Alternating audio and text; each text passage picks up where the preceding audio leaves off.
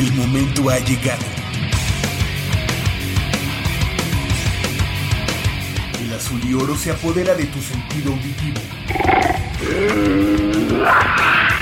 Esto es Goya, Deportivo. Los 90 minutos del deporte de tu universidad. Arrancamos.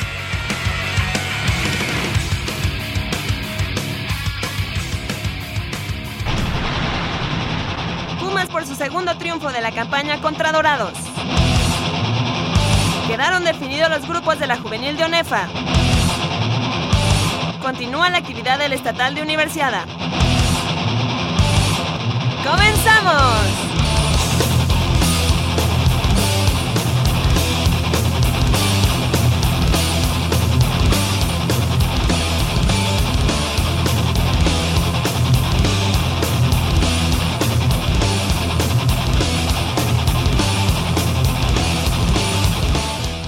Hola, muy buenos días. Sean ustedes bienvenidos a 90 minutos de deporte universitario, deporte de la máxima casa de estudios de este país.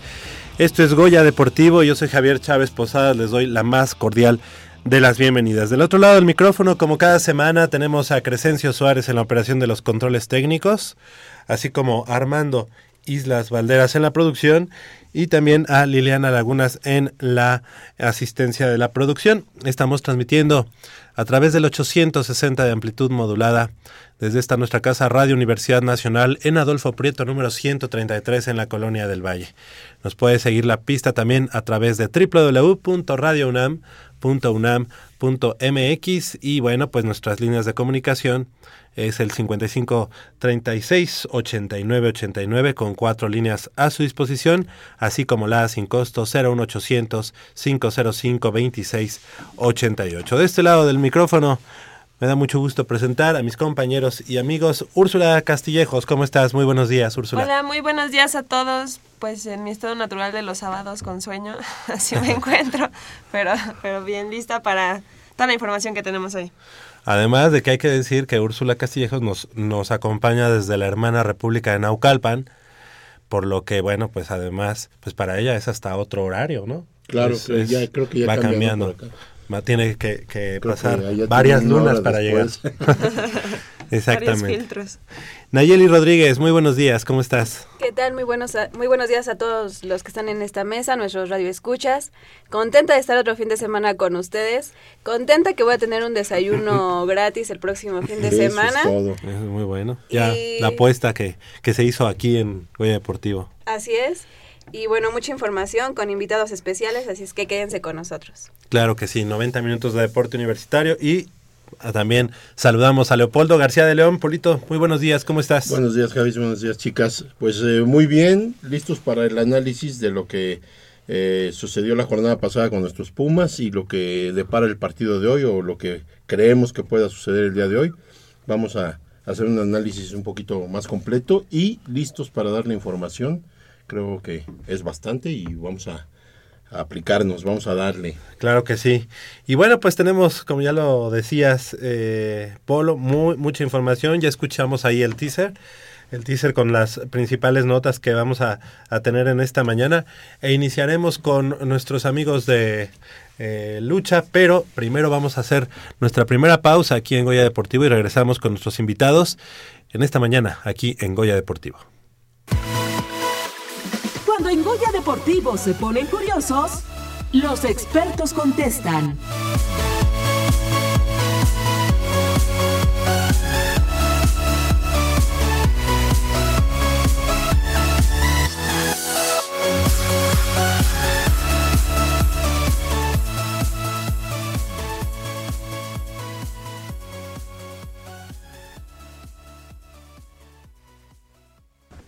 Las 8 de la mañana con 8 minutos y bueno, pues aquí el buen Armando Islas Valderas desde el otro lado del micrófono pues nos está este diciendo que está él está produciendo, pero vamos a, a darles la bienvenida a nuestros amigos de lucha. Y es que los luchadores de los diferentes planteles de la Escuela Nacional Preparatoria de la UNAM participaron en el torneo universitario de segunda fuerza de la lucha deportiva y que se llevó a cabo en las inmediaciones del ex reposo de atletas de Ciudad Universitaria a finales de enero, en lo que fue un evento promocional con el objetivo de prepararse para los eventos nacionales eh, de este año, Olimpiada y Universidad Nacional 2016.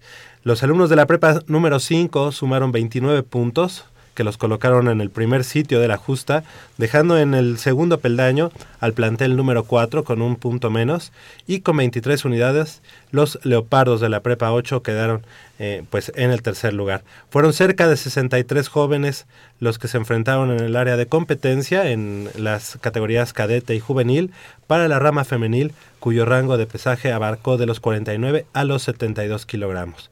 Así que bueno, pues está con nosotros esta mañana el profesor Javier Vázquez. Sí. ¿Cómo estás, profesor? Muy buenos días. Gracias Hola. por estar con nosotros. Hola, muy buenos días. Gracias. Y bueno, pues eh, tenemos aquí a pues, parte del equipo de eh, Pumas, de, de este que estuvieron en este, en este certamen, como ya lo escuchábamos, como ya decíamos, eh, de preparatorias, ¿verdad? Sí, nos... No, son de, de educación superior. Ok. Sí, es Fabiola Nieto de segundo semestre de química. Hola Fabiola, muy buenos Hola, días. buenos días. Gracias por estar con nosotros. Es Alejandra Popoca de octavo semestre de biología. Ale, muy buenos días. Hola, buenos días.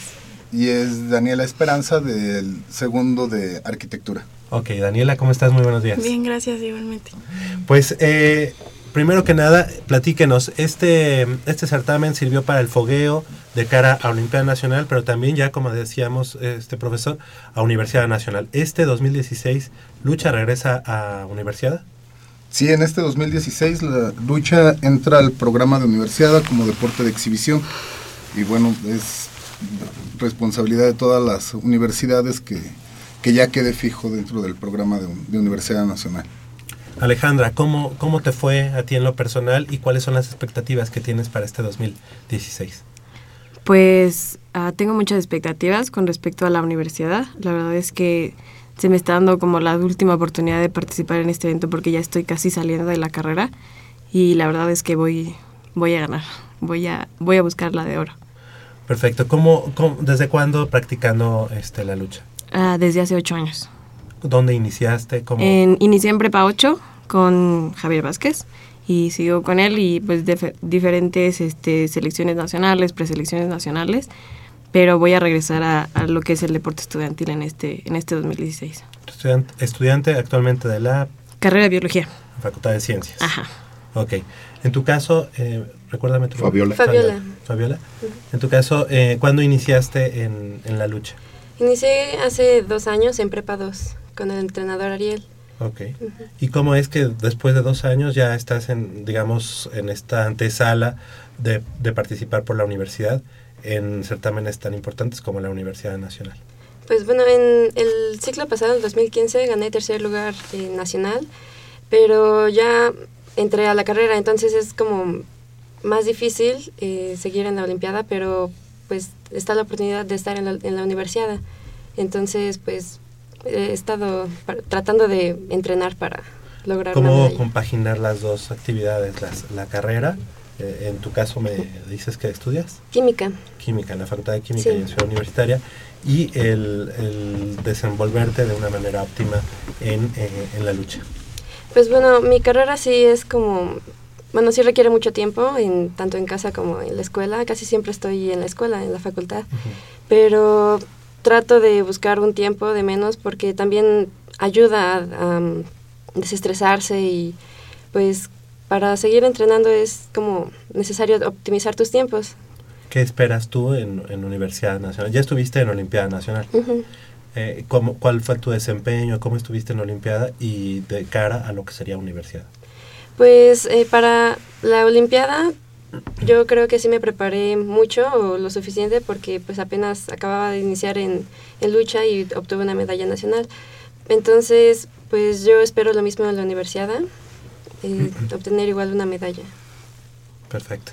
Daniela, tú este, también, eh, ¿desde cuándo practicas este deporte? Yo practico desde hace año y cachito, casi año y medio. Y pues igual, para mí es algo como nuevo esto de universidad. En- es como mi primera oportunidad grande de participar en estos eventos. Y pues al igual que Fabiola, eh, como es nuevo la universidad y aparte este evento, pues sí, son muchos esfuerzos y son menos salidas, menos amigos. Y entonces llevar bien la escuela y tratar de seguir entrenando es algo que pues sí te requiere esfuerzo. Sin embargo, este, con poco tiempo practicando el deporte, ya estás eh, a un nivel importante, porque ya, ya, ya eres este, candidata a participar en la universidad. ¿Qué, ¿Cómo sientes? ¿Tú, tú, tú cómo sientes que se te facilitó mucho esta disciplina? ¿O realmente se trabajó mucho en un año? Porque un año rápido como para llegar a, a los niveles que tú has alcanzado. ¿Cómo se da esta mecánica? ¿Cómo, porque nosotros, digo yo en lo personal, quisiera saber, porque en cualquier deporte destacar en tan corto tiempo es, es impresionante, es importante. ¿Cómo se te dio a ti? ¿Ya eh, traes algún, Pues una facilidad, vamos? desde siempre me gustaron los deportes de contacto. Antes de entrenar lucha yo entrenaba taekwondo. Ah, muy bien. Entonces cuando entré a lucha, en mi primer entrenamiento yo dije, no, pues de aquí soy. Y- Uno pensaría que a lo mejor de judo a lucha sería un poquito más fácil, Ajá. pero de Taekwondo. a lucha digo, se se me hace más complicado. ¿no? Pues sí, tal vez un poco, porque, o sea, finalmente son otras técnicas. Eh, en el taekwondo me acuerdo que al principio me daba miedo porque sentía que me iban a patear la cara. Y ahorita, o sea, teniendo yo el control de mi cuerpo y aparte tratando de controlar al de la otra persona, siento que es como algo más, no más fácil, porque tiene su chiste, Claro. pero, pero sí es algo que me gusta. Y también, pues, eh, representando a, a- a los varones, también nos acompaña esta mañana. Sí, es Eddie Corona, él es este alumno de, de medicina de la FES Iztacala. Bu- ¿verdad? buenos días, Eric, Eric Corona. Eric Corona. Eddie. Eddie. Perfecto. Hola, Ya ¿qué había tal? estado con nosotros, ¿verdad? Ya, Con tu había estado hermano. aquí, sí, exacto. Sí, cierto. Pues eh, enhorabuena, felicidades y este bienvenido aquí a Muchas gracias. Igualmente. ¿Cómo, cómo ha, ha sido desde la última vez que, que platicamos ese, ese recorrido y ya ahorita estar en la antesala para eh, participar por la UNAM en, este, en Universidad Nacional? Bueno, pues este último año creo que se han dado mejores resultados. Hemos logrado mayores objetivos y bueno, ahorita estamos con, con miras a, a la Universidad Nacional, que pues es un, e- un evento importante, sabemos que debemos de dar el, el resultado y pues estamos comprometidos con la UNAM. Perfecto. Este, ¿Vienes de entrenar? Ah, sí, no. Eh, Ven- Venías corriendo, Venía ¿verdad? corriendo, sí, un poquito de, de tráfico, como seis estaciones del Metrobús vengo corriendo. Ah, aquí estoy. Hombre, Los pues, felicidades. felicidades. Entonces yo creo que te quedas hasta la sección de fútbol soccer para que para, para que este, Sí. pues, sí. En, en el caso de Daniela, de Fabiola y de Eddie, todavía son alumnos de, de edad de Olimpiada Nacional. Y bueno, son, son alumnos destacados y, y están y van a buscar este sus medallas para la universidad. Eh, a mí me gustaría que nos comentaran un poco sobre las modalidades de la lucha, el cadete libre, el cadete grecorromano y el Juvenil. una- ah, el juvenil. ¿Cuáles son sus diferencias y, y en qué se basan? ¿Cuáles son sus características también? Bueno, eh, lo que es eh, cadete juvenil son categorías de edad, nada más. Nada más diferente. La edad no, no estilos. sino- No, eh, ya cuando hablas de libre, greco y femenil es ya dependiendo del estilo de lucha. El greco solo utilizas de la cintura para arriba, no puedes agarrar piernas, no puedes tropezar, no puedes hacer nada de eso. Y el libre sí, puedes atacar a pierna, puedes tropezar, cualquier cosa con las piernas. Y el femenil es lo mismo, pero en mujeres, el libre. Sí, el estilo greco es exclusivo de la rama varonil. Ok. En, en- en tu caso, eh, Eddie, tú también No, yo desde los 12 años en Prepa 3. prepa 3. Desde ahí, bueno, hasta la fecha. Ajá, Era lo que era lo que te quería preguntar, este profesor Javier Vázquez. Em, siempre se escuchaba mucho de la prepa 3, Sí. Pero poco a poco las demás prepas, prepa 9, la prepa 8, la prepa 5 y 4, este, han ido también haciendo su, su historia en la lucha. Este, al día de hoy, eh, la selección, digamos, de Pumas de la universidad, este, tiene más exponentes de lucha de qué, de qué prepa. Eh, mira, ahorita vamos a, a un evento a, a Oaxaca, un clasificatorio nacional precisamente para, para cadetes y juveniles, que son las categorías que manejamos. Y está muy repartido. Sí, se puede decir que van cuatro de prepa 8, cuatro de prepa 4, tres más de prepa 5, otros tres de prepa 3, y está, está muy repartido. De todo, casi todas las escuelas están metiendo seleccionados. Es un, es un deporte que, digamos, incluso en NCAA, allá en Estados Unidos, es muy representativo de las universidades, del- de, los, de las prepas incluso. En México, ¿qué, qué haría falta para que estudiantil, o sea, para que a, nivel estudiantil tuviera un, un auge más importante? El difundir el deporte en las escuelas. La verdad es que aquí, si en, las escuelas públicas, pues solamente en la, en la UNAM, en el Politécnico, pero no se escucha que en alguna otra escuela metan lucha. Hay un programa en la delegación Gustavo Madero en donde están dando lucha en, algunas escuelas de la SEP. Y bueno, el programa es muy interesante porque Gustavo Madero está sacando muchos niños de buen nivel y los están ja- jalando de las escuelas, eso es importante. El DF, la representación de los equipos del DF en las categorías escolares es muy fuerte por esa razón, por ese tipo de programas que están metiendo. Oye, profesor, ¿entendí bien o, o no?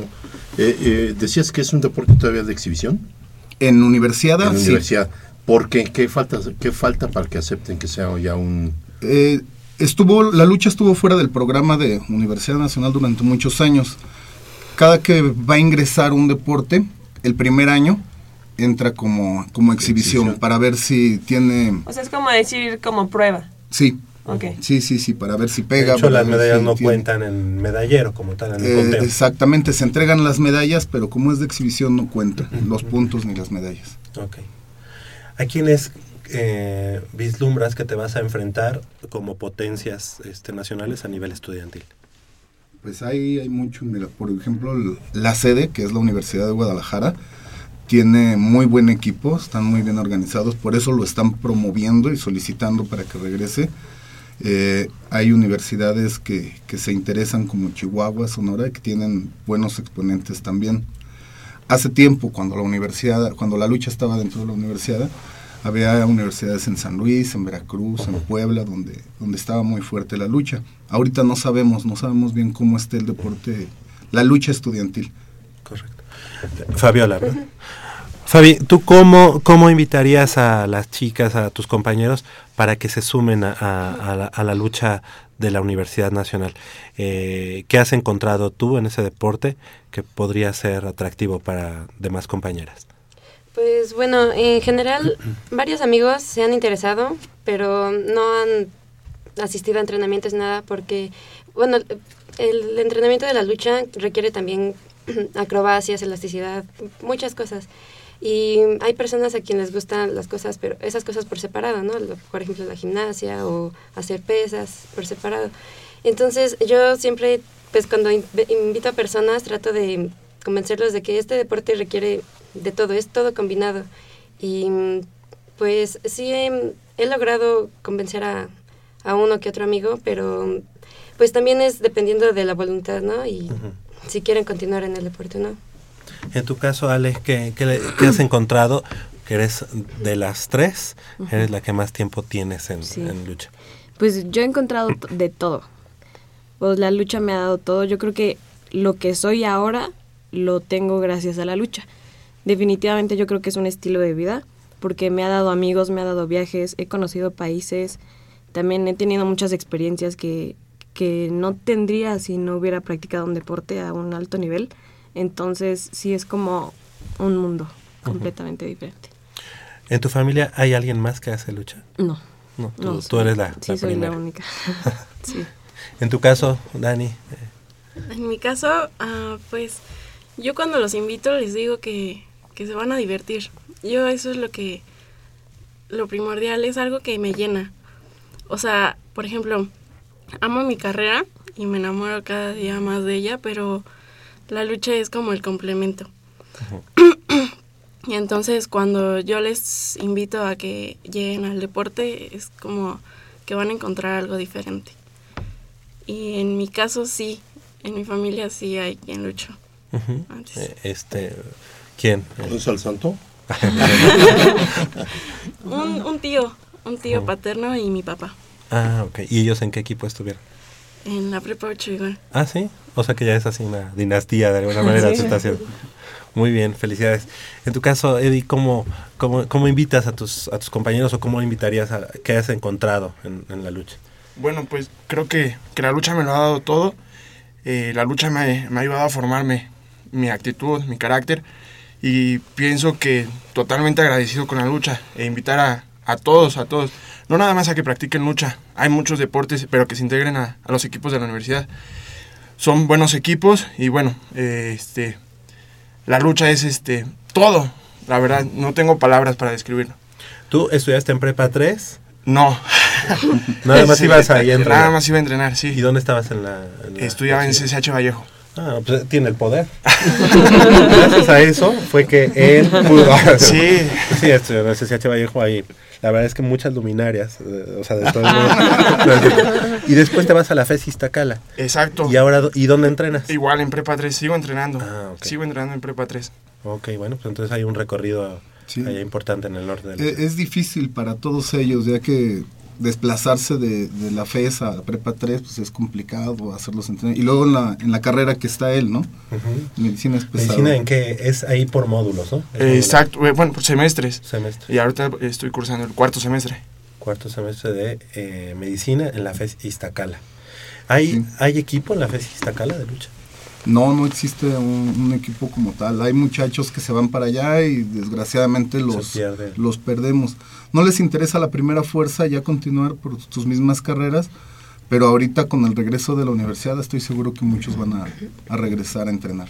¿No has pensado, por ejemplo, en Eddie como para que fuera ahí el entrenador del equipo de Iztacala? Sí, sí me O gustaría. sea, aprovechar que, estuviera- Sí. que está por allá, ¿no? Sí, sí me Y gustaría. en tu caso, en el caso de tu hermano, que también representa la universidad, ya no está... Eh, él actualmente eh, estudia en Prepa 3 y entrena ahí mismo. Sí, él, Ah. él preparándose para Olimpiada Nacional. ¿Y a él no lo invitamos o qué, productor? él, él está, digamos, este, en, en juvenil. Él, eh, está en cadetes, es, es su primer año de cadetes y, y es de nuestras cartas fuertes también para ¿Es la, es la categoría más chiquita, la de cadetes? Eh, la que manejamos aquí, es- manejamos en lucha es categorías infantiles, que son de, de 12 años, escolares de 14, cadetes de 17 años y los juveniles que ya son de 18 a 20. Ah, pues es bueno saber las edades. Para Ahí, que sí, desde sí. jovencitos ya los haya una inducción. ¿no? encaminar, ¿verdad? Sí, sí, sí. ¿Dó- ¿A dónde se tienen que dirigir los que los interesados en practicar la lucha, profesor? Pues hay que acercarse a los, a los gimnasios. Actualmente hay equipo en prepa 2, 3, 4, 5, 7, 8, 9, FES Aragón, FES Zaragoza. Y En- los de la FES Aragón son buenísimos, ¿no? Este, más o menos. sí. los del CCH Vallejo son buenos, los de Aragón también son muy buenos. Sí, durante muchos años tuvieron equ- equipo y, y es fue un como un deporte de tradición en la FES. Últimamente también ha, ha perdido un poco de fuerza, pero estoy seguro que con, con esto de la universidad va a volver a retomar. ¿Y los de las 7 qué tal? Este, No, esos no. De caballeros, Sí, sí, también tiene buenos exponentes. Sí, de veras. Bueno, pues ya se supo aquí. Como que a quién le damos, ¿no? De la Facultad de Filosofía y Letras no hay, ¿verdad? Este, No son muy buenos. No, no ubico ahorita. Bueno, sí, hay una muchacha. No, ahí este, somos filósofos. Maciel, Ah, no de ok. filosofía. Sí, sí tengo Ahí una es todo más filosofía. elevado, no tan corporal. Todo es mental. Todo es mental, Exacto. exactamente. Pues felicidades, eh, chicas, muchas felicidades. Fabiola, gracias por haber estado esta mañana con nosotros y que sigan los éxitos, que haya éxito también, obviamente, en, en la Universidad Nacional. Y bueno, pues ya estaremos aquí platicando de eso. Muchas gracias. Sí, gracias. Gracias por invitarme. Gracias, Alejandra Popoca. Alejandra Popoca, buenas. Sí. Buenos días y, y gracias por haber estado con nosotros. Muchas gracias. Que haya mucho éxito. Gracias. Nos comprometemos con una medalla de, de algún color para la Sí, universidad. oro. Perfecto. ya estamos contando con, con ella. Dani, Daniela, muchas gracias por haber estado con nosotros esta mañana y bueno, pues que haya mucho éxito. Muchas gracias. Eddie, Eddie Corona. ¿Corona? Sí. Mira, no lo, no lo teníamos de ningún lado, pero sí. Haya Éxito, felicidades y gracias por haberte aventado esas seis estaciones corriendo. Muchas gracias. Gracias. Gracias. Y profesor Javier Vázquez, pues que sigan los éxitos en la lucha universitaria y aquí estaremos en Goya Deportivo con los micrófonos abiertos para todos ustedes y que nos vengan a platicar de los logros que vayan cosechando. Así es, gracias a ustedes. Hasta luego el profesor. Y bueno, el equipo de, de lucha o parte del equipo de lucha de la Universidad Nacional. Son las 8 de la mañana con 28 minutos. Vamos a hacer una breve pausa aquí en Goya Deportivo y regresamos con mucha más información del mundo deportivo de la Universidad Nacional.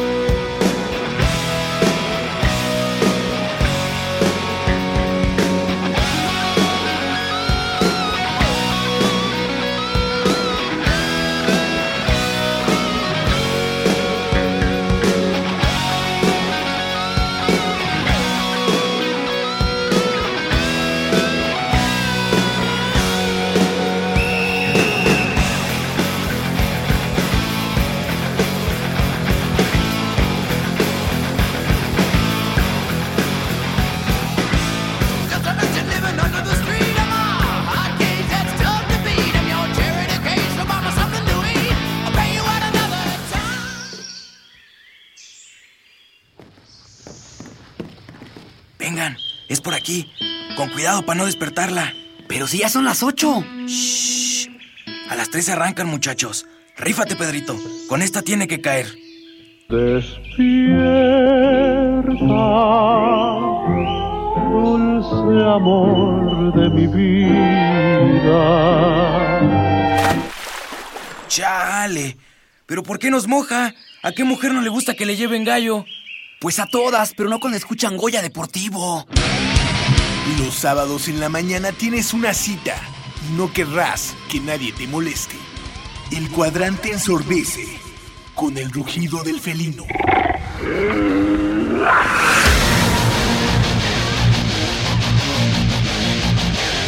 El deporte también se practica con los oídos.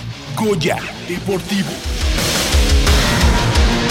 Escúchanos todos los sábados de 8 a 9.30 de la mañana por el 860 de AM. Goya Deportivo, la voz del deporte universitario.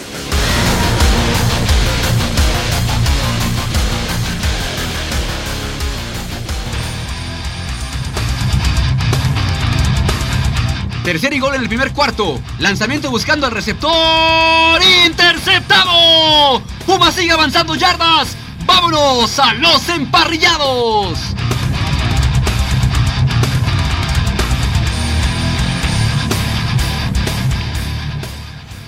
8 de la mañana con 32 minutos, pues estamos de regreso aquí en Goya Deportivo y se está llevando a cabo allá en Huatulco, Huatulco, Oaxaca, eh, la asamblea ordinaria de la, Organización Nacional Estudiantil de Fútbol Americano, la UNEFA, y bueno, pues ya se definió eh, la nueva mesa directiva eh, que va a estar durante los próximos años encabezando a la UNEFA. Una sorpresa lo que pues aconteció ayer, lo que nos enteramos ayer, y es que el nuevo, el nuevo presidente de la UNEFA es eh, Raúl eh, Rivera, quien fuera el head coach del equipo de los Pumas Ciudad Universitaria de la UNAM de 2008 hasta, bueno, pues el 2015, eh, varios años con el equipo de, la, de, los Pumas. Y pues muy rara fue, fue esa, esa designación, como que fue un as sobre la manga que se tenía ahí la UNAM para tener participación dentro de la organización, la, la designación del coach Rivera, que la próxima semana va a estar aquí, aquí presente en Goya Deportivo, y va a estar platicando pues de qué, de esto, qué, qué fue lo que sucedió, qué es lo que está pasando en la UNEFA. Uno no se esperaría que un head coach en ese momento pues tomara las riendas de la organización, pero bueno, mucho se ha hablado de que la UNEFA tiene que ser pues también eh, muy bien encaminada por entrenadores, por gente de fútbol americana y no en su momento pues gente de pantalón largo. No sé cuál es la opinión de ustedes. Fíjate que eh, yo creo que desconocemos cómo sea la, la, mecánica eh, para gestionar, en cuestión de gestión para tener candidatos. Eh, por ejemplo, aquí nos hablan ya de que el coach Raúl Rivero, bueno, ex coach Raúl Rivera, este es el nuevo presidente. Desconocemos si hubo al- algunos candidatos o algún candidato más para la presidencia. Eh, repito, no sabemos cómo sea esta mecánica. Obviamente el coach debió haber, me imagino, este, ya con antelación, tener en, eh, en su futuro y, con interés el llegar a la presidencia de, de esta organización, porque no, no puede ser que, por ejemplo, de la noche a la mañana se te ocurre decir, ay, pues ahora quiero ser presidente de la UNEFA, pues voy a, a postularme. Yo creo que este tipo de, como de campañas, si se le puede llamar así, ya vienen eh, de tiempo atrás, o, o ellos... eh, eh, no sé si lleven a cabo algún tipo de proyecto, trabajo, que se tenga que presentar alguna junta directiva, alguna asamblea, y de ahí salgan los candidatos o salgan los, los este, posibles este, eh, participantes para llegar a la, a la silla fuerte de, de la UNEFA. Sí, sí fue una votación y de hecho la votación eh, la ganó el coach Rivera eh, con 14 votos a favor y 3 en contra. Pero tú sabes de algún otro, de alguna otra persona. Lo que pasa es que las instituciones eh, presentan, digamos, a su candidato. Ok. A su candidato. Y, de ahí los demás votan. Ajá, exacto. Bueno, a, a mí me sorprende, sí me sorprende porque yo pensaría que el coach eh, Raúl Rivera seguiría dirigiendo eh, a, a los Pumas, pero en Esa su es una pregunta que a mí me gustaría hacerle la próxima semana. Es decir, eh, se habla en este momento, aunque no es oficial, pero ya es casi, bueno, digamos que no, se ha presentado, es un secreto a voces, que el coach que se queda a cargo del equipo de los Pumas es el coach Otto Ulrich Becerril, que estuvo mucho tiempo como centro del equipo, de la línea ofensiva de- del equipo de los Pumas Ciudad Universitaria, y que es gente muy allegada al coach Raúl Rivera. ¿no? Entonces, yo no sé si el hecho de ser presidente de la UNEFA te quite la posibilidad de estar en el campo. Yo creo que sí puede estar. De hecho, el anterior presidente que era del, del Real, del Real, Francisco del Real, que era de la Universidad Autónoma del Estado de México, de los Potros, siempre había, siempre estaba cerca de, pues, del staff de cocheo de, de, los Potros, sin tener mucha injerencia, pues, pero sí era gente que estaba en el interior de la caja de cocheo. Dime. Pues yo lo que creo es que ya teniendo un puesto de esa magnitud, es ya más complicado que estés dedicado a un solo equipo porque tienes que estar viendo a todos los equipos y viendo qué le está faltando en general a todo el país para poder para seguir desarrollando ese deporte y mejorarlo. Entonces, yo creo que para que él de, tenga un mejor trabajo y pues es mejor que, que sí, o sea, ya no esté a cargo de, de Pumas y se lo deje a alguien con, con igual experiencia o, o parecida, pero que sí, que él se enfoque en su trabajo, no tanto Pero en lo que un pasa equipo. es que en la presidencia de UNEFA no te desliga de la, de la organización a la que tú vas representando. De hecho, quien, quien encamina, digamos, a Raúl Rivera para ser eh, presidente de la UNEFA es la UNAM. O sea, es quien lo... Quien, abandera, quien abandera a la UNAM es él, o sea, el, respal, el respaldo es por parte de la UNAM. Entonces, el al día de hoy, la presidencia recae en la UNAM, en la persona del- de Raúl Rivera. De hecho, la vicepresidencia recae en la Universidad Autónoma de Nuevo León, no sabemos quién sea, y la tesorería es eh, de la Benemérita Universidad Autónoma de Puebla, es, es decir, la UAP. O sea, eh, son personas, pero que tienen a su vez, pues, bien la puestos- institución, sí, la como respaldo. Exacto. Pero, pero Javier, este, por ejemplo, yo, una de las preguntas que ojalá eh, se le, le quiero hacer al, al coach, el ser presidente de la UNEFA implica mucha responsabilidad Y hay que recordar una situación. Claro, no vale la comparación, pero quiero hacer un, un ejercicio de esta manera. Yo creo que la UNEFA necesita mejorar muchos aspectos. La UNEFA necesi- necesita mucho trabajo a fondo. La UNEFA necesita intentar reclutar más equipos para hacer una liga más competitiva o robustecer de alguna manera los equipos que ya existen. Yo creo que el trabajo de una presidencia es muy fuerte, eh, te lleva te demanda mucho tiempo. Con esto no quiere decir que el coach eh, Raúl Rivera este, no pueda en algún momento, sí, efectivamente, asistir a los juegos de Pumas EU y de alguna forma, este, a lo mejor a nivel de cancha, si no asesorar, cuando menos estar cerca de- del plantel. Pero yo creo que un trabajo de esta magnitud, desde muy, muy particular punto de vista, requiere de mucho, de mucho, de mucho, pero exageradamente, casi casi no dejar la cancha, sino dedicarte eh, eh, de, de tiempo entero a los problemas que existen en la UNEFA. Años atrás se acabó la, la, la, la UNEFA como la conocíamos porque eh, los tecnológicos eh, se, retiraron de la misma, formaron la CONADEIP y ya son dos ligas que tenemos en, en el país. Entonces yo creo que para ser más competitiva la UNEFA o para digamos, para, aunque sigue teniendo más reflectores probablemente que la CONADEIP, yo creo que la UNEFA ahorita necesita un cambio, un cambio, no sé si llamarlo estructural, un cambio a nivel este, nacional eh, en el aspecto, eh, insisto, de involucrar a más universidades, porque yo percibo una UNEFA débil, Javier. Si no volteas a ver a los Pumas EU y a los auténticos Tigres, con todo respeto para las demás instituciones que como tales merecen, eh, académicamente son tan capaces, pero deportivamente se han rezagado y están rezagadas porque manejan matrículas diferentes, eh, el fútbol americano en algunos es relativamente, entre comillas, nuevo, eh, no tienen equipos muy competitivos. Yo me preocuparía más porque la UNEFA, ojalá Raúl Rivera la pueda robustecer, la pueda hacer más competitiva, la pueda hacer más, más, em, más jugosa para el, aficionado, que, que nos, eh, nos llame más la atención, que la gente asista más a los estadios. A mí me da mucha tristeza ver estadios vacíos, porque son escenarios muy grandes y con una asistencia muy pobre.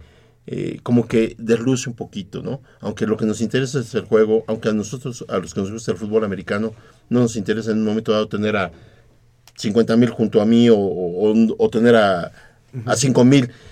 Pero yo creo que la UNEFA tiene que hacer algo. Y no lo digo ahorita, ¿eh? De tiempo atrás la UNEFA viene arrastrando como que un desinterés por parte de la afición mexicana. No sé qué, no sé ustedes qué, qué A mí opinan. me parece que, bueno, estoy totalmente de acuerdo contigo eh, de todo lo que necesita la ONEFA para poder tener mayor, este, Resonancia. sí, más- resonancia, que más tenga- fuerza en el país. Entonces me parece que Raúl es una persona que tiene las capacidades para poder eh, cambiar ese tipo de cosas. Y Lo que a mí me preocuparía más, un poquito más, sería el nuevo coach de Pumas, ¿no? ¿Qué, qué es lo que van a llegar a hacer para que, pues obviamente se tenga, se pueda ganar el campeonato? Entonces creo que va a ser un poco complicado que los jugadores se adapten al nuevo entrenador. Entonces ahí podemos, podría, podría pasar que Pumas tenga algunos problemillas en, en es- esta próxima temporada, que es lo que a mí me preocuparía más. Que tanto que Raúl Rivera, Raúl Rivera yo creo que tiene las capacidades para poder manejar la UNEFA. Pues yo creo que es un muy buen planteamiento el de Pueblo, pero va mucho más allá y si Raúl Rivera lo, lo logra hacer, la verdad mis respetos, porque viene más de, la educación del mexicano de que estamos ya tan americanizados que solo nos gusta o el fútbol o el fútbol o otro deporte, pero pero viene es que también no solo es el americano, son todos los deportes. eh, que nadie nadie va a verlos. O sea, si no es el, el equipo favorito, nadie va a verlos. Entonces, pues en general el deporte en México, pues está, pues no sé si decayendo, pero no hay apoyo de parte de la afición ni de nadie. O sea, nada más van su familia a verlos. Entonces, eso desmotiva un poco. A mí, a mí también otra, otra de las preguntas que yo haría o que haré el próxima, la próxima semana es, eh, ¿no será también que al día de hoy el equipo de Pumas sea universitaria, porque hemos visto que en juvenil ha caído un poco sus semilleros, e intermedia no ha podido despegar su semillero, y que una generación importante concluyó hace eh, hace un año, hace o el, año pasado, su elegibilidad y que a lo mejor no se vea tan fuerte al equipo de Pumas Ciudad Universitaria. Yo, yo creo que las nuevas generaciones no están tan fuertes como, como estábamos acostumbrados. Y que quizá pues eh, pueda ser eh, complicado que este año 2016 tengamos un equipo que pueda competir ante la Universidad Autónoma de Nuevo León y perder nuevamente el campeonato por tercer año consecutivo sería sí sería tercer año. Segundo. Segundo verdad ah cierto cierto. Sería, sería un golpe muy fuerte para nosotros. Eso pienso yo. O sea, yo creo que Pumas, Cebu, al día de hoy, tendría que estar preparado y, fortaleciéndose para que vayan a, a buscar el campeonato y arrebatar nuevamente el, el cetro al- a, los Tigres. Y a lo mejor no se ven los argumentos para eso y que se haga a un lado. Yo, yo hasta, es como las varias teorías que tengo, ¿no? Que se esté haciendo a un lado como para que él no sea el responsable de que, de que posiblemente Pumas no alcanzara el cetro. Digo, yo sé que no se pueden prometer los campeonatos, no se puede prometer eh, la alegría que da un cetro, pero hablamos con él hace unas semanas eh, con respecto a intermedia y alcanzamos a tocar temas de la Liga Mayor. Y bueno, pues es fácil para los coaches simplemente decir, bueno, es que aquí lo más importante es que sean buenos estudiantes, sean buenos jugadores. Y sí, sí, pero realmente al equipo de Pumas Ciudad Universitaria no se le puede exigir más que ser campeón. Pero eh, Pumas se da la tarea de, de buscar talento nacional o simplemente se conforma con sus se- semilleros. Como que ten- tiene tanto poder en sus semilleros que no necesitaría Este, este, buscar. buscar. Pero la, la verdad es que sí ha, ha tenido que, que allegarse de jugadores externos. Digo, los, los, los menos, pero sí han sido, sí han habido jugadores externos.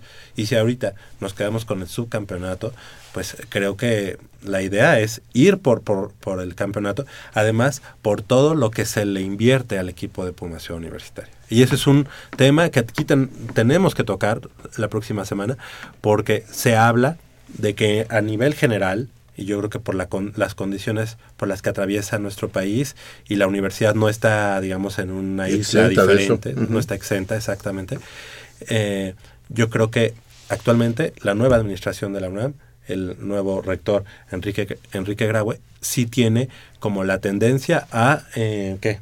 Ajustar. Ajustar eh, presupuestos, presupuestos. cuidar dineros, porque eh, de por sí no hubo un incremento al, al presupuesto de la institución como tal. Entonces ahora hay que De ser entrada, más de entrada para el equipo, así hablando solamente del equipo de fútbol americano, de entrada yo creo que el partido eh, o la gira a Estados Unidos estaría pues en Eh, entredicho, ahora que ¿no? de, de- de un hilo, ¿no? Sí, mira, eh, eh, es un deporte que demanda mucho mucho capital por, por el tipo de, de, este, de viajes, por el tipo de indumentaria que de se usa, número de integrantes, eh, sueldos de los coaches, todo eso este, eh, es, es un capital importante. Entonces, yo me imagino que sí habrá un control o se habrá, no sé, ¿verdad? Estoy especulando eh, que pueda haber algún recorte, eh, no sé si en las inter- en intermedia, o en vez de tener dos equipos o tres o cuatro se reduzcan. Pues ya se redujo, ¿no? Ya, de- de- hecho, ya Y eso sucedió, habla ¿no? de, Hay uno nada más. Eso habla de la decadencia que va a tener el fútbol americano. En, en cuestión de poder encontrar semilleros, porque si antes tenías dos equipos en el que podías, bueno, Pumas CEU y Pumas Oro, podías eh, escoger jugadores, ahora solo tienes un equipo para poder escoger los más importantes. Pero yo Claro. creo que eso está bien, porque, o sea, el derroche que tienen los de americano se me hace exagerado y ya teniendo dos equipos, pues ya es doble gasto. Y creo que hay otros equipos que también necesitan ese dinero y, y no se los están dando por dárselos a los de americano, que sí, o sea, estoy de acuerdo que, que se los den, pero igual que a los demás equipos les den apoyo, no solo al americano.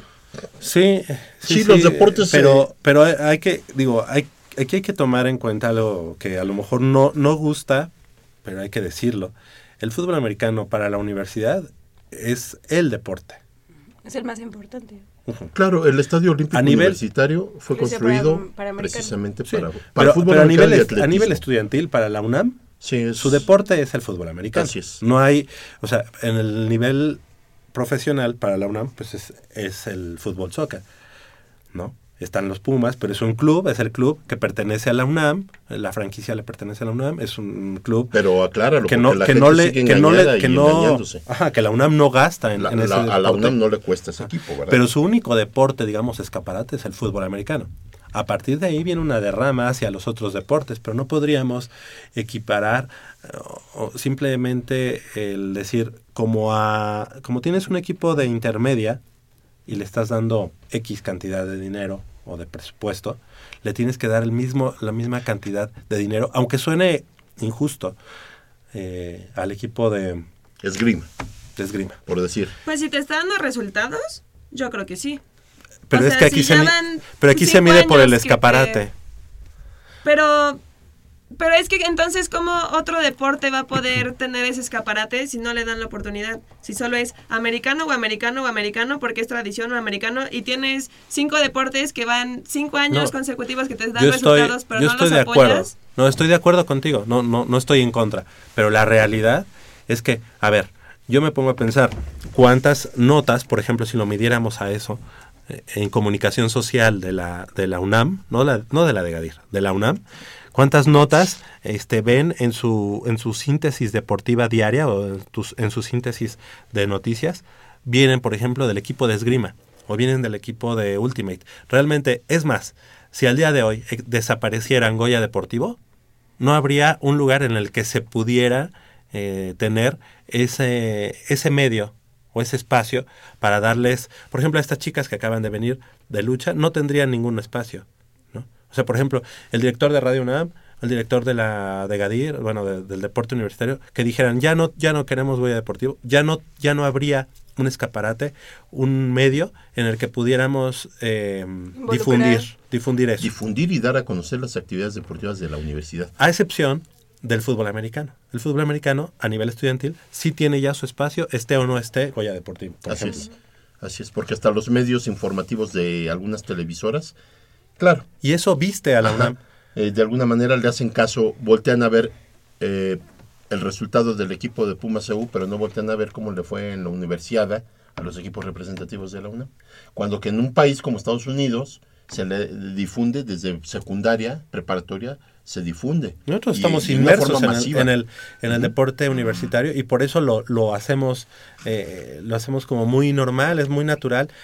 El- al día de hoy vam- y tenemos una nota muy importante en unos minutos que dar de- del béisbol universitario que es histórica casi.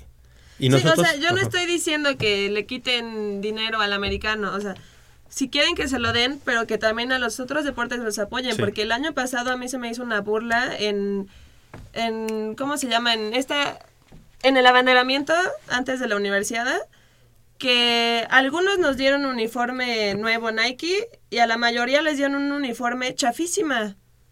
O sea, de una calidad que decías, ¿y por qué a algunos sí nos dan este un buen uniforme y a los otros no? Y que porque no alcanzó el presupuesto. No, no, no. No manchen, Pero no sea- fue no fue por presupuesto, ahí déjame Ay, decirte. eso fue lo que nos dijeron. No. Porque yo sí pregunté y todos no, los de Universidad Nacional, todos los de Universidad Nacional estaban con Nike. ¿Por qué? Porque Nike, con quien firmó, fue con la universidad para sus deportes Pero estudiantiles. no todos, fueron la mayoría las mujeres a los que nos dieron Nike. Muchos hombres les tocó el uniforme El- de Olimpiada, o sea, Ah, Lo de Olimpiada Nacional yo sabía que es otro uniforme porque ahí va la universidad como una entidad deportiva federada. Y es diferente, bueno, lo manejan en contratos diferentes. Sí, eh, totalmente de acuerdo en que no estaban de la misma calidad y no eran del mismo precio. Totalmente de acuerdo. Pero bueno, esas, esas situaciones eh, tienen sus por qué. Ahora, yo totalmente de acuerdo en que, por ejemplo, el equipo de mm, rugby que acaba de ganar o el equipo de Ultimate, no, de Ultimate, de este, Lacrosse, debían de tener, pues por lo menos, infraestructura más ad hoc. Adecuada. Ajá, más adecuada y más equiparable con lo que se tiene actualmente en el fútbol americano. Si ya tienen un campo, bueno, pues ahora es mejor darles dos campos para que no tengan que estar yendo a las 9 de la noche y cambiando y todo eso. Y también comprar cascos, que, que los deportistas no tengan que ellos comprar su casco para, para practicar la cross, todo eso son cosas básicas y son cosas que sí se tiene que ver en cuanto a presupuesto de la Y ya lo habíamos platicado, Úrsula, acuérdate, eh, aquí el problema radica en, en, cuánto va a percibir la dirección. Si la, a la dirección le dicen, tú tienes 100 pesos para tus 40 deportes, tú ves cómo los vas a repartir.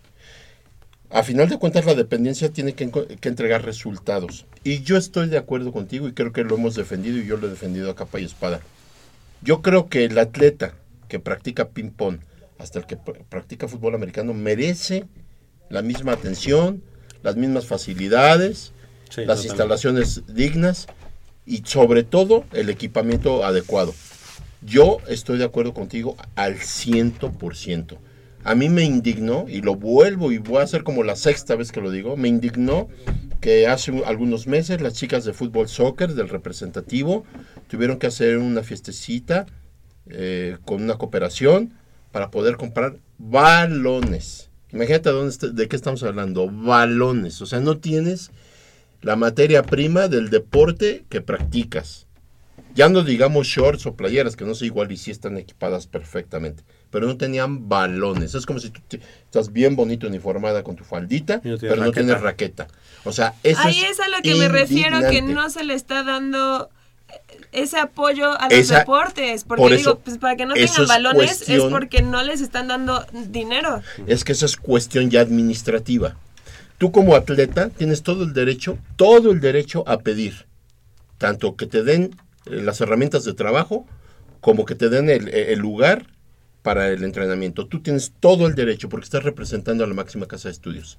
Aquí el problema es cómo se administran esos dineros, a qué se destinan, qué tiene prioridad y qué no tiene prioridad. Que yo en el deporte no veo prioridades. Yo, en el, yo al deporte lo raso por igual. Para mí el deporte es importantísimo cualquier disciplina. Que hay unos que sí requieren de mayor eh, presupuesto, sí, por lo que este- hablábamos.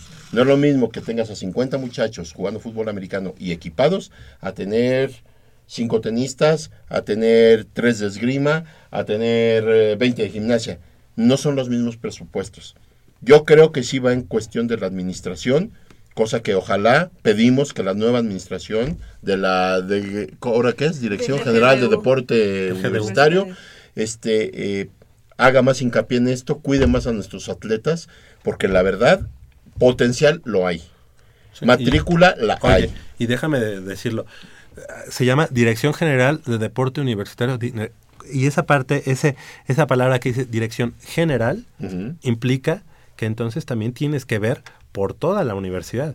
Y estamos, y estamos eh, viendo, eh, por ejemplo, en el caso, digo, ya voy de nuevo, fútbol americano, no es lo mismo jugar en, en Pumas Ciudad Universitaria que jugar en Pumas Acatlán. Acatlán. No, claro. En Acatlán no se tiene el presupuesto ni, ni Exacto, por, a eso ni me por mucho. refiero. Es ahí, o sea, yo, a mí me parece que obviamente tienen que darle importancia a todos los deportes para que esto pueda crecer, pero sí, eh, le da- yo, bueno, yo me imagino que se le puede dar un presupuesto más a fútbol americano porque el fútbol americano te puede dar, te puede dejar más dinero que si una, en una competencia de atletismo, por ejemplo, porque pues mucha gente va a ir a CU a verlos que tres Pero personas. no se hace por- eso. no es por dinero. Pero fíjate que la No universidad es por lo tiene que como recauda. principio, eh, eh, eh, no es con fines de lucro.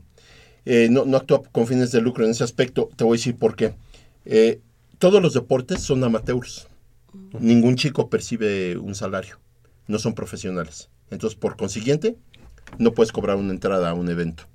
Si vamos a correr a la Magdalena Michuca un- una competencia de atletismo, pues puede entrar el de las paletas, puede entrar toda la familia, puede entrar quien quiera. Y creo que se vale, porque ese, ese tipo de deporte es para el pueblo y es eh, para todos. El deporte profesional sí te cobra, porque ya depende de cómo, de las entradas, de los patrocinios, todo esto, para la manutención de tus equipos. En el caso del fútbol americano se cobra, yo no sé si sea una cuota significativa, nada más, porque el estadio, pues, El, re- el- el hecho requiere de abrirlo, mantenimiento, el requiere- hecho de abrir el estadio Cuesta. implica dinero. Así es. Implica dinero. Entonces, vamos, Yo no lo veo eso, por ese lado no lo vería, digamos, eh, como problemático. Yo el problema que veo, insisto, y voy, y voy a ser reiterativo, es, yo no sé esos 100 pesos que, que te dan, cómo los destines o cómo los debas de destinar. Eso solamente un administrador y una persona que esté empapada del deporte, porque eso es lo que se necesita. ¿Cuándo, ¿cuándo nos puede acompañar aquí Max, Max Aguilar o, o alguien del, del deporte para, para platicar? Claro. Hemos, hemos aquí de- tratado de desmenuzar Ajá. por qué el presupuesto, hemos tratado de desmenuzar por qué este, estamos en el octavo lugar del medallero, por qué en puntos nos va mejor. Hay muchas veces que no sabemos cómo se mide este esos puntos en Universidad Nacional, que si llevas más atletas así no ganen ninguna, ya tienes más puntos. O sea, ciertas cosas que serían importantes, este, Conocer a fondo. Conocer a fondo. Y que Max Aguilar, que, que es el, el director de deporte competitivo en la universidad y que conoce muy bien de eso, Muy interesante nos viniera sería. a platicar. Claro. Ahora, ¿cómo se mide ese presupuesto? Así es. Y es más, a ver si están abiertos a decir cuánto presupuesto hay o qué porcentaje de ese presupuesto para los deportes es para fútbol americano, si está bien utilizado, si, por qué, por ejemplo, en el caso de Pumas Zacatlán, el presupuesto tiene que salir de la FES Zacatlán y no de una dirección general de deporte universitario. O sea, hasta dónde llega y hasta dónde no llega una dirección general, ¿no? Entonces hay que, eh, hay muchas cosas Es que, que podríamos, nombre, podríamos hablar. tú, tú tocaste quisquillosamente, y sí es cierto, el nombre lo dice todo, dirección general. Porque entonces, entonces eres Estás dirección de general. todo el de- Ajá, y de hasta todo. el del deporte que se pueda practicar en la, eh, ahora que tú conociste las instalaciones de León, en, eh, de la UNAM o las de Morelia. Bueno, si ahí llegara a ver un equipo de, no sé, de badminton o de voleibol o de básquetbol, tendría Qué que bueno que, tener. que lo comentas. Hace eh, el miércoles y jueves pasado estuve en la ciudad de León y me, me di la oportunidad de, de, de- ¿cómo se dice? Te bañaste de... De Puma. Ay, de Puma. Exacto. No, fui a la Escuela Nacional de Estudios Superiores de, de León, de la UNAM.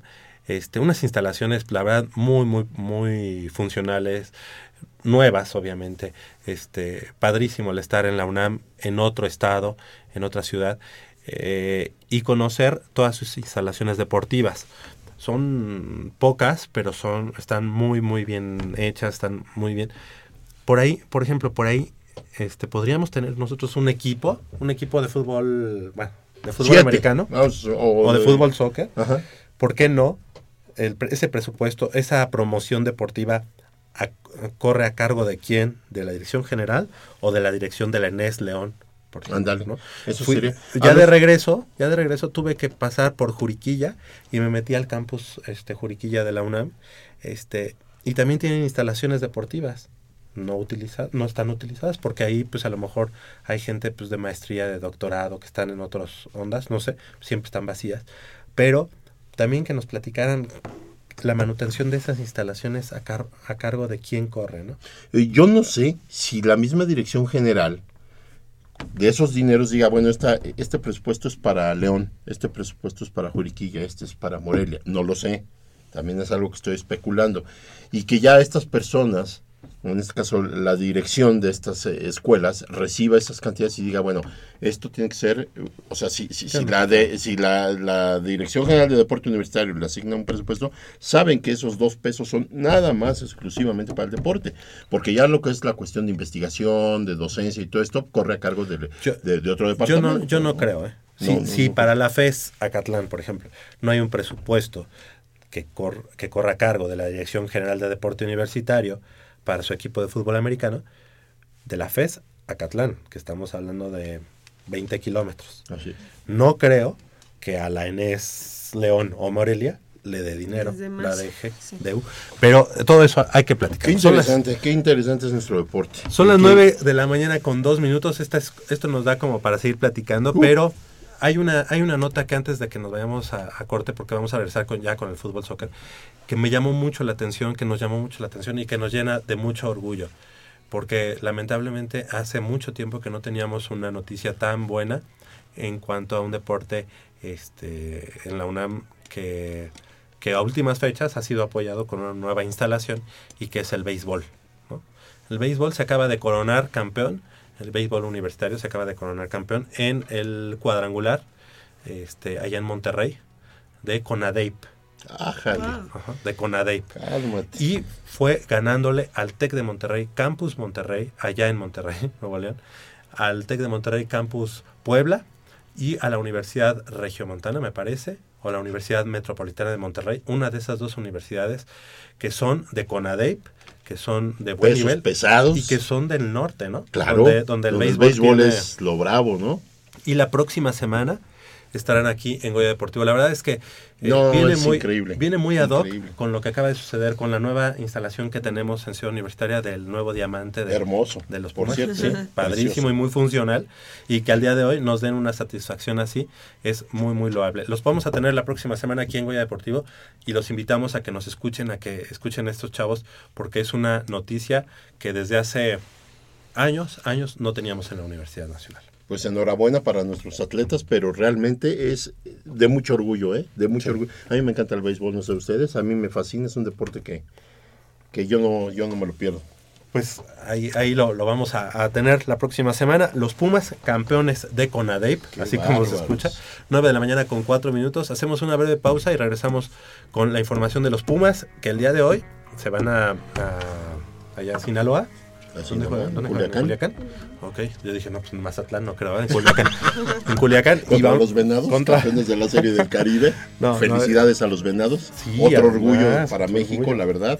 Oye, y de manera invicta, ganándole Invicta. a Venezuela. Invicta. Exactamente, 9 de la mañana con 4, regresamos con la información del balompié de los Pumas de la universidad que hoy estarán allá en Culiacán.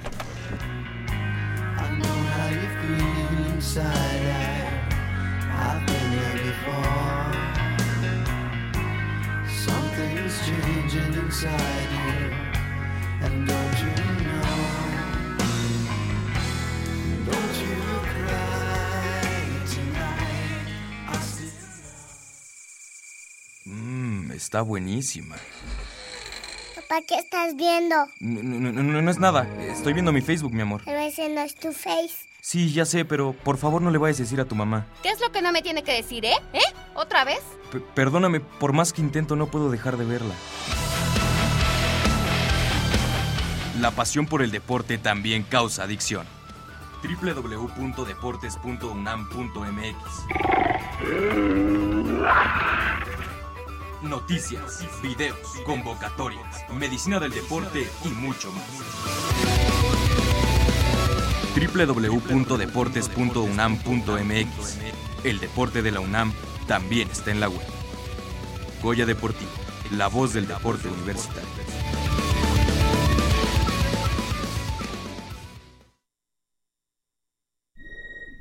Pase filtrado por la banda. Hay un cambio de juego. El central pide el balón. Se lo dan, remata y esto es. ¡Fútbol!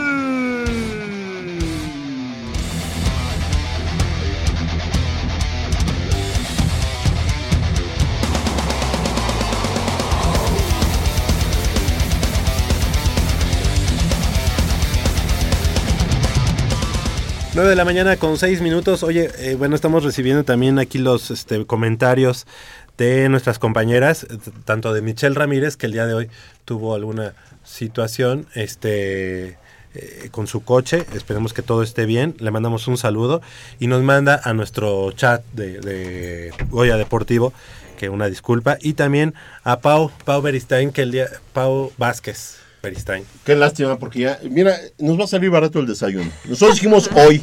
Hoy, ¿Quién y- está? y hoy qué bueno, más quien está qué pena.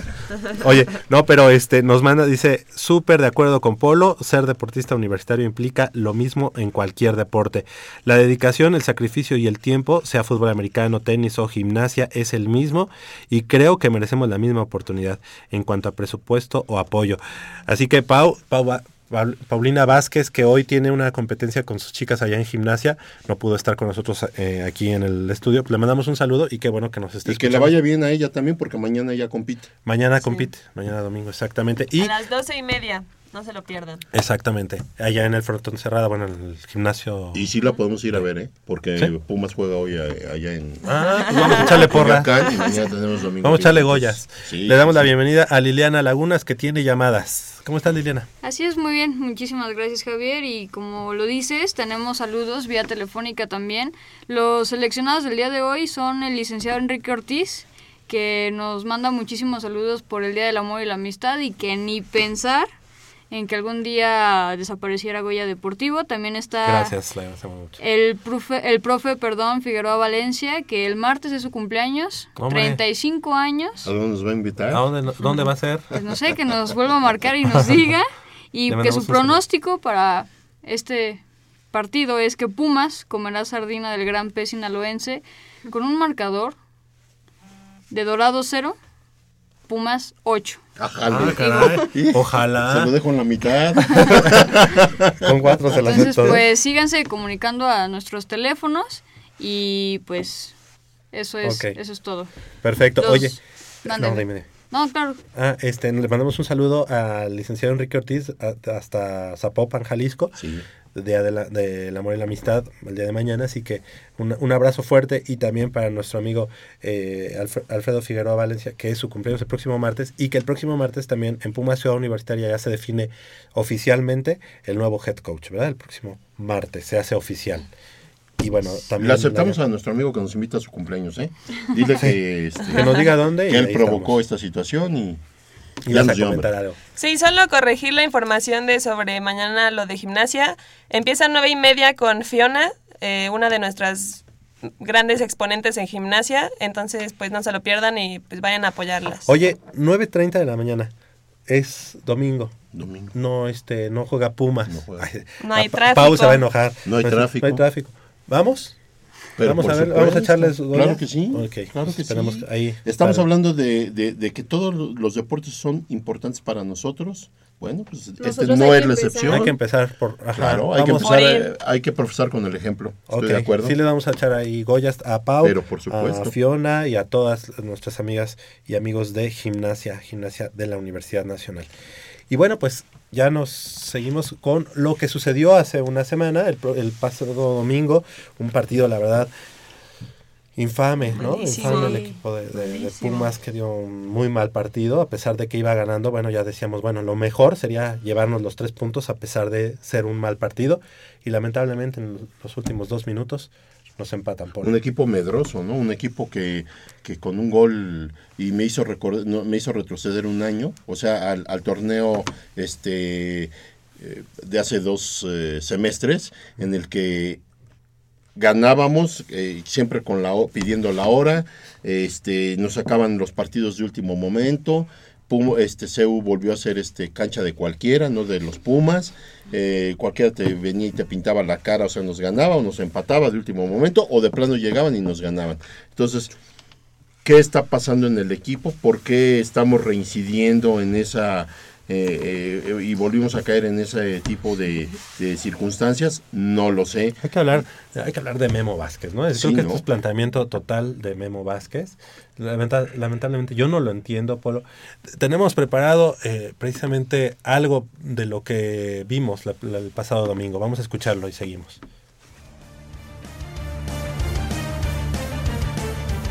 Los Pumas habían mantenido la victoria 1-0 frente a Pachuca hasta el minuto 88. Sin embargo, Omar González se encargó de conseguir la anotación para empatar el marcador a 1 en el Estadio Olímpico Universitario. Matías Britos, antes de ir al descanso, remató de cabeza desde el centro del área y mandó el esférico junto al palo izquierdo para abrir el marcador. Momentáneamente, con este resultado, los capitalinos se ubican en la decimotercera posición con 5 unidades y suman ya 3 encuentros sin conocer la victoria. Estas fueron las palabras de los técnicos Guillermo Vázquez y Diego Alonso respectivamente. No, no es lo que, lo que, lo que queremos, ni lo que el equipo sale siempre con la intención de, de sacar un buen resultado, me refiero a ganar.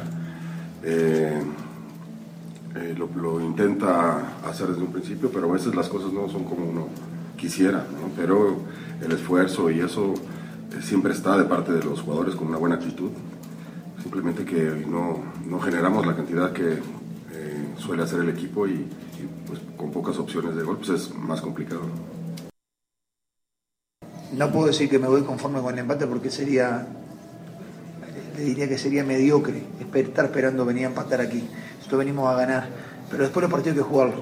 Cuando el partido se plantea como se planteó y donde nosotros no tuvimos el mejor rendimiento eh, colectivo, debo decir que el empate sobre el final eh, para nosotros es un premio al, al esfuerzo de los futbolistas. Para Goya Deportivo, Nayeli Rodríguez. Pues ahí escuchamos lo que aconteció la semana anterior ahí en el Estadio Olímpico Universitario. Salimos como muy de malas, ¿no? Este, Yo salí muy Polo? enojado. A mí me enojan mucho estos partidos porque la verdad eh, no se vale, eh, es, eh, insisto, y lo, lo dijiste bien, es cuestión de Memo Vázquez, o sea, no, no puede ser, insisto, ¿por qué siempre frenar al equipo? ¿Por qué ser tan miedoso para jugar? ¿Por qué no habría al equipo? Dejarlo que se vaya con todo al frente, ¿cuál Sí. es el problema? Yo no entiendo. Mira, Pachuca, la defensa neutralizó muy bien a los jugadores de, de Pachuca. Valga decir que son jugadores muy buenos, de primer nivel, jovencitos. No, no, no mostró nada, ¿eh? No, pero eh, po- porque se aplicó, el sistema para defender fue excelente. Pero, ¿por qué renunciar al ataque? ¿Por qué, por qué ser tan medroso? ¿Por qué ser tan calculador? ¿Quieres ser tan calculador que terminas por no llegar eh, como deberías de hacerlo al, al arco contrario? Y cuando se llega, tenemos, eh, seguimos teniendo el problema de Eduardo Herrera, que sigue siendo un jugador que no, Y que en- no en, el partido de la selección no lo hizo tan mal, ¿eh? o sea, lo- sus funciones las hizo y es lo que me pregunto, ¿y por qué con Pumas no, no se atreve a hacerlo? Yo, yo también no entiendo mucho a Memo Vázquez, porque digo, si no tuviéramos buenos atacantes, estoy de acuerdo. O si no tuviéramos buena defensa, ok, todos atrás a defender, pero tenemos una defensa excelente y un ataque muy bueno. Entonces, ¿por qué no jugar con los dos? Exacto. Y aprovechar los dos. O sea, no ¿por qué solo explotar al uno? 100% sus jugadores? Este, no es posible. Ahora, si no te está funcionando Ed- Eduardo Herrera, ahí es donde entra la mano del técnico. Cámbialo. Él es el que tiene que dar las variantes, decir, bueno, si esto no está funcionando, Ese cambio de que siempre saca a Britos. o sea, es Yo nunca más lo he entendido, ¿eh? Y Yo en cambio nunca lo he Herrera entendido. siempre está ahí. No- y es un- Sí, y Britos es una, una pieza clave en el tablero. Sí. Él Mira. siempre está, siempre Sí aparece. está haciendo su, su tarea. Claro. Sí está haciendo Claro, su tarea, Úrsula. Claro que sí. Y, y mira, lo más importante Claro. es que sí está observando. Es que uno se da cuenta Está que Brito siempre está presente, que... a lo Es el nombre no te- que más se escucha. Siempre es Y es como que es el que "Hibritos, recorre la, hibritos". la milla. Es el jugador que más corre dentro de la cancha. ¿Y por qué a Herrera siempre lo dejas los 90 minutos y a Britos lo sacas? Y siempre, bueno, ha sucedido no sé cuántas veces, habría que preguntarle a Matías Britos, ¿cuántas veces has salido y dejas el partido ganando y te dan la vuelta o te empatan? Así es. Eso sería una estadística muy La interesante. verdad es que sí. a lo mejor hasta de ocioso yo la voy a llevar porque no es posible, Javier, que habiendo Pachuca, habiendo sido maniatado y controlado, de último momento nos aceleró lo que es peor. Oye, pero. ¿No- ¿no te diste cuenta que Matías Britos en labores defensivas siempre a balón parado era el que, cortaba? Era el, El que, que cortaba. corta. Y a balón parado, ya sin él, entra el balón hasta el Así es. primer palo. Y es, y es un error de Darío Verón en su marca y, y es, un, es un error de quien tú quieras, pero Me vuelve a dar coraje. Ya no. olvídate, siempre se presenta el último minuto, eh, en el último, en la última jugada. Tenemos que estar jugando ahí con el cuchillo entre los dedos. Ahora dice Guillermo, Guillermo Vázquez dice que hay que seguir trabajando. Pues trabajar en qué? Más bien trabajar en su estrategia. Sí. Porque me parece que los jugadores quizá no están dando los resultados que se necesita. ¿Por qué? Porque Guillermo Por Vázquez... Sí, por el planteamiento que hace Memo. Entonces yo creo que es renovar o buscar otras estrategias para poder encontrar lo que se hizo la temporada pasada, que ya veíamos un mejor equipo, atacaba, defendía bien, sin ningún problema. Ahora Pumas tiene, me parece que en ese partido contra Dorados se tiene que reponer porque ya viene Copa Libertadores y con ese partido es con el que puede levantar. Tenemos eh, a continuación la nota de la semana y es que vamos a, platicar de lo que viene, el partido de hoy y posteriormente de lo de Libertadores. El partido de hoy primero. Son ya tres partidos en los que Pumas no consigue el triunfo. Esos puntos que ha dejado escapar pueden ser la diferencia entre acceder a la liguilla de manera tranquila o sacar la calculadora en la recta final de la temporada. Este sábado el equipo juega en Sinaloa frente a Dorados, una escuadra que está condenada a descender si no revierte la racha negativa por la que atraviesa, pues ha perdido todos sus partidos y no ha anotado un solo gol. Y es precisamente la necesidad de sumar lo que convierte al Gran Pez en un sinodal muy peligroso. Así lo indicó Darío Verón. Es un equipo que está jugando el descenso y bueno, creo que vamos a tener un partido muy difícil, muy complicado. También tiene los, lo suyo ellos, tiene un entrenador que, que, sabe parar eh, a un equipo y bueno, creo que nosotros eh, acá también ya, ya tenemos que empezar a tres para, para poder pelear por la calificación y creo que el grupo está trabajando bien y, y, y todos estamos conscientes. Si bien los números no corresponden a lo que el equipo ha mostrado en la cancha, es la puntería de frente al marco lo que más apura a los Pumas, pues sin goles no hay triunfos. Siempre preocupa, ¿no? La verdad. Eh, si, si uno no saca resultados, siempre preocupa, pero creo que, como te digo, creo que eh, acá el equipo siempre trabaja al 100 todos los días para, para sacar resultados positivos y bueno, no. Eh, lo que yo digo, eh, siempre lo que falta un poco de fortuna, ¿no? Para, para dejar los tres puntos en cada partido y bueno, trataremos de, de hacer este sábado. Este jueves inicia la aventura de Pumas en Copa Libertadores.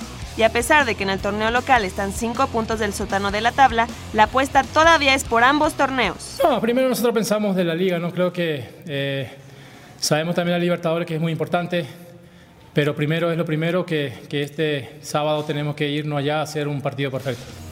En los 5 enfrentamientos que han sostenido en Primera División, Pumas le ha marcado 8 goles a Dorados, los cuales fueron anotados por 7 jugadores diferentes. Para Goya Deportivo, Úrsula Castillejos. Pues ahí, ahí escuchamos el partido de hoy que reviste una importancia muy, muy, muy compleja y además eh, no es nada fácil este partido. Un equipo que no ha ganado, un equipo que no ha anotado, que no tiene nada, que no tiene ni televisora para que se transmita sus partidos, pero hoy va contra Pumas y Pumas se ha caracterizado por levantar muertos en los últimos años. Nos ha Polo. constado, Javier, nos ha constado que Pumas desgraciadamente ha llegado a partidos claves donde tiene que ganar y, y se le presenta un rival débil que o acaba de estrenar técnico o algo pasó dentro de algún equipo así y nos gana. O Pumas sale dando uno de sus peores partidos. Entonces, nota, ¿eh? Este partido es el cierre del primer tercio del torneo. Ya estamos, hoy se acaba el primer tercio del torneo y Pumas tiene cinco puntos. Entonces, si hoy no ganamos, Ya, yo casi te puedo fue. decir que se nos fue la liga. Y si hoy ganamos, es el envión pa- porque cinco días después nos viene el primer juego de Copa Libertadores. Estamos hablando del próximo jueves. Ahora, si pierde Pumas ese partido, para ti sería como ya dedicarse a Libertadores casi casi al 100. No, yo, te, yo creo que tendría que seguir jugando la liga, intentando, intentando calificar y a la vez que le sirviera como, eh, como preparación para los Juegos de Copa Libertadores. O sea, si Guillermo Vázquez es inteligente, le sabe dar rotación a sus jugadores y le da la importancia a los dos torneos como lo debe de, hacer, puede ser que Pumas ganando hoy todavía nos alcance para calificar y, estoy hablando no ya no en primero o segundo lugar, eh, que yo, a mí me hubiera encantado esos dos lugares por la cuestión de la Libertadores. Si no sí puede alcanzar al octavo, al séptimo, al sexto lugar, no sé, ahorita la diferencia de puntos es todavía, digamos, dentro de lo alcanzable. Mira lo, mira lo que son las cosas. Hoy está de líder el Monterrey y a Monterrey Pumas le jugó bien en Monterrey. Sí, fue, perdimos 1-0, Pero Y se con pero un se error. jugó de una manera... Y con un error ahí del Picolín. Ajá. Entonces, la verdad es que yo sí considero, si Pumas hoy, el día de hoy, no consigue los tres puntos, se nos va a dificultar la liga. Porque entonces, te digo, viene este, la Copa Libertadores, que es donde hay que empezar a rotar jugadores y ya debe de tener Guillermo Vázquez bien contemplada una alineación alterna o no sé cómo vaya él a combinar a sus jugadores porque también Copa Libertadores que no la hemos jugado desde hace muchos años reviste una importancia Y qué bueno que lo comentas, porque tenemos preparado algo para nuestros, nuestros amigos radioescuchas sobre la Libertadores. Vamos a, vamos a, a darle Q. Adelante.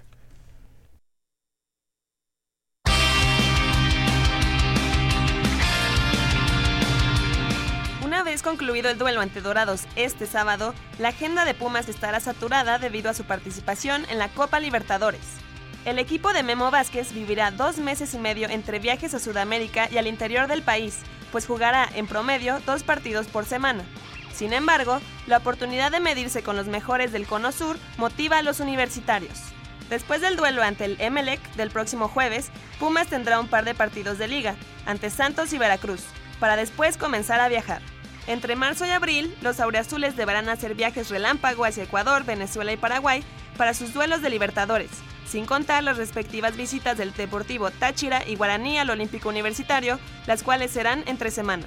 Hablando solo de Libertadores, Pumas habrá recorrido 26.872 kilómetros de vuelo, más el cansancio por los largos viajes.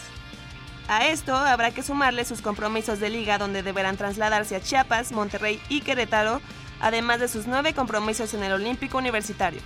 Será hasta las últimas cuatro fechas del Clausura 2016 cuando los felinos regresen a la normalidad en su calendario, y solo hasta entonces sabremos de qué está hecho este equipo.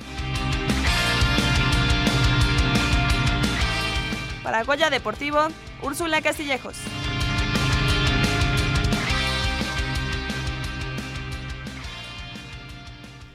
Ahí escuchamos pues eh, un camino difícil el que tienen Pumas, pero como bien comentas Polo, creo que hoy puede ser el envión anímico o de plano, ya para olvidarte de la, de la liga de alguna manera y, y encaminarte solamente a la Libertadores. Qué joven está el año deportivamente hablando y ya hablando de esa situación de hacer, hacer números, de a ver, a ver si nos alcanza, a ver si no.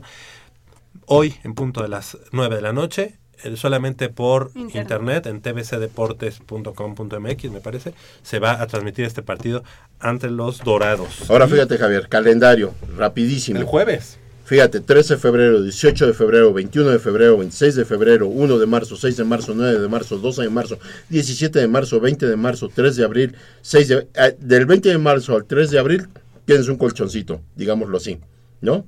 Y luego tienes 6 de abril, 10 de abril, 13, 16, 24, 29 y, Y 8 de mayo. O sea, es está el calendario tremendo. Súper Sí, apretado. pero no podemos poner pretextos porque el equipo se reforzó de alguna manera. E insisto y les digo, aquí quiero ver de verdad la experiencia y la mano de Guillermo Vázquez con toda la sapiencia, pero sobre todo con sentido común y que le tiene que seguir pegando a los dos torneos de forma muy seria. No podemos dejar escapar ninguno de los dos torneos. ¿Por qué?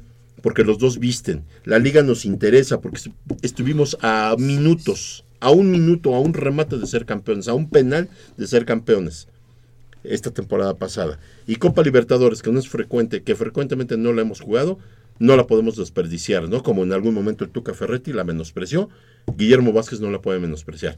Entonces, Y para tenemos mí, los refuerzos, ¿no? Ahí está este jugador Mesa, colombiano, es. que no ha entrado para nada y que yo creo que tiene que ser el central de la Libertadores para Pumas. Así es. Tiene que ser un referente. Son gente que sabe jugar Copa Libertadores, son gente experimentada, son gente exitosa. Entonces, queremos que Pumas empiece a dar el do de pecho. Tenemos dos, los dos primeros juegos de Libertadores son aquí en México. El primero es con el Emelec. Es, e- este equipo creo es de, de Ecuador, ¿no? Y luego es contra el Olimpia de Paraguay. Ah, no, pero el, el Olimpia, según dice esto, es allá. Yo, yo pensé que los dos primeros de Pumas de No. Libertadores eran aquí. Es solamente el primero. El primero. Luego nos vamos a, a- a Paraguay. Paraguay, y, y cerramos. Luego Venezuela eh, luego Venezuela y luego los demás ya son de vuelta. Pumas en estos juegos tiene que ganar de local, tiene que ganarle al Olimpia en Paraguay, que es bastante difícil, es el digamos, el equipo fuerte, y, y debe de derrotar al Deportivo Táchira en Venezuela. Para que llegando aquí a México gane sus partidos como local, los dos que le faltan, y entonces sí asegurar la siguiente fase. Sí, no, es, no está nada fácil para el equipo de los Pumas, pero creo que hoy, hoy puede ser así como que el. Tiene el que cambio, ser, Javier. ¿no? Tiene, que, ser. Si los jugadores no se meten esa, eso ya. la- Ahora, mira, en la banca tenemos a un David Cabrera que debe estar, pero ansioso por entrar a jugar. Debe tener hambre de, de estar eh, por haber comido ya tanta banca. Yo creo que ya debe tener ganas de comerse el balón. Entonces, la gente que está en banca tampoco es gente este que no nos no dé conozca. posibilidades de un cambio, ¿eh? Tenemos gente importante en la banca. Entonces, cuidado, no se valen pretextos. Yo, sinceramente, no le pongo ningún pretexto a este plantel. Estos cambios que hizo la- el, el juego anterior, entró Van Ranking, ¿no? Entró Van Ranking a reforzar la media, o sea, querías amarrar, seguirte 1-0. defendiendo. Fue un cambio ultradefensivo. Sacas a Quiñones también. Entonces, ¿de qué se trata, Memo? O sea, el, fútbol se gana atacando y con inteligencia, pero se gana siempre proponiendo. Exactamente. Pues ahí están las cosas. Eh, Hoy en punto de las 9 de la noche, como decíamos, solamente por internet. Y el próximo jueves a las 9 de la noche en el Estadio Olímpico Universitario, Pumas recibiendo al Emelec Emelec de Ecuador. de Ecuador. Ese partido sí se puede seguir por Fox, ¿no? Sí, porque es el quien tiene la transmisión de Libertadores. Y ahora los precios para, para ese partido serán los mismos que para la liga. ¿Sí? Entonces- No se No se modificó nada, entonces para que vayan ahí ahorrándole. ¿Y creen ustedes que sea una buena entrada? Yo Jueves, creo 9 que de la sí, noche. viste, pues, No eh, sé. sí, yo creo que sí. Es jueves. Es Libertadores, ¿no? Es Ahora sí, si en Libertadores. Copa había gente, pues no, no dudo que en Libertadores haya igual y el doble de gente, ¿no? Que ¿A poco no te atrae la Libertadores? ¿Mande? ¿A poco no te atrae la Ah, Libertadores? no, claro. O sea, por eso digo, si en Copa... eh, O sea, ¿no se te eh, haría como para una entrada como la del domingo pasado para el jueves que viene? Pues sí, no, yo creo que no tanta por la cuestión del trabajo y todo eso. No, pero yo creo sí, que sí. Yo creo pero que sí, sí, ¿no? el... Mira, Libertadores es un reflector muy fuerte. Ah, no, claro. Y la gente, volvemos a lo mismo, no tenemos esa visita de equipos frecuentemente. Yo digo que sí va a tener mucha, va a ser muy importante y va a haber buena entrada, ¿eh? Yo sí lo, lo, lo, lo- lo presento así. Ah, no. y como colofón les he de decir rápido antes, este ya el uniforme blanco hoy es el último día que se utiliza. Ya no se vuelve a utilizar ese uniforme, hoy es el último partido. ¿Cómo? Ya lo decidió la directiva. ¿Por qué?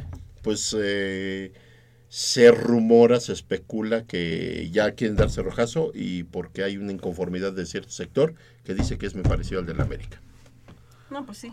Está bien, ¿no? Entonces salen Para los no medios que hoy, para- es, eh, ho- hoy es el último partido, en Partido el con que ese sacan- uniforme. que A supuestamente mí, a mí no me disgustó. mm, Lo que sí, pues es una campaña de Nike en la que nosotros como Puma no tenemos nada que Nada ver. que así ver, que bueno. claro. Estamos llegando al final de esta emisión. Del otro lado del micrófono, Armando Islas Valderas en la producción y Crescencio Suárez en la operación de los controles técnicos, así como Liliana Lagunas en la asistencia de la producción. La próxima semana ya vamos a tener la radionovela de eh, Goya Deportivo, una, una producción de Armando Islas, ah, de, la, de Liliana Lagunas y también la eh, edición, todo esto, y también de Úrsula Castillejos, que estuvo en el guion. Así que los invitamos a que nos escuchen porque vamos a tener adelanto, ¿no, verdad? la próxima semana. hicimos.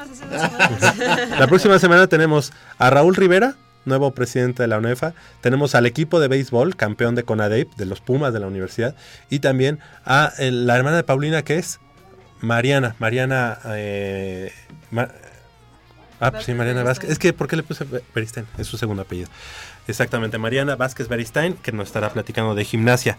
Por hoy es todo. De este lado del micrófono nos despedimos. Eh, gracias, gracias Nayeli, tu, tu este, pronóstico para hoy. Muchas gracias y voy 3-0. Perfecto, gracias Úrsula.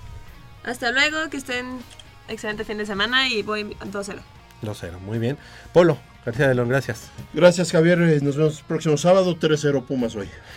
Gracias a todos, yo soy Javier Chávez Posadas, les agradezco el favor de su atención, no sin antes invitarlos y recordarles que el próximo sábado en punto de las 8 de la mañana tenemos una cita aquí en Goya Deportivo con 90 minutos de deporte universitario, deporte de la máxima casa de estudios. Hoy gana Pumas, dos goles a cero.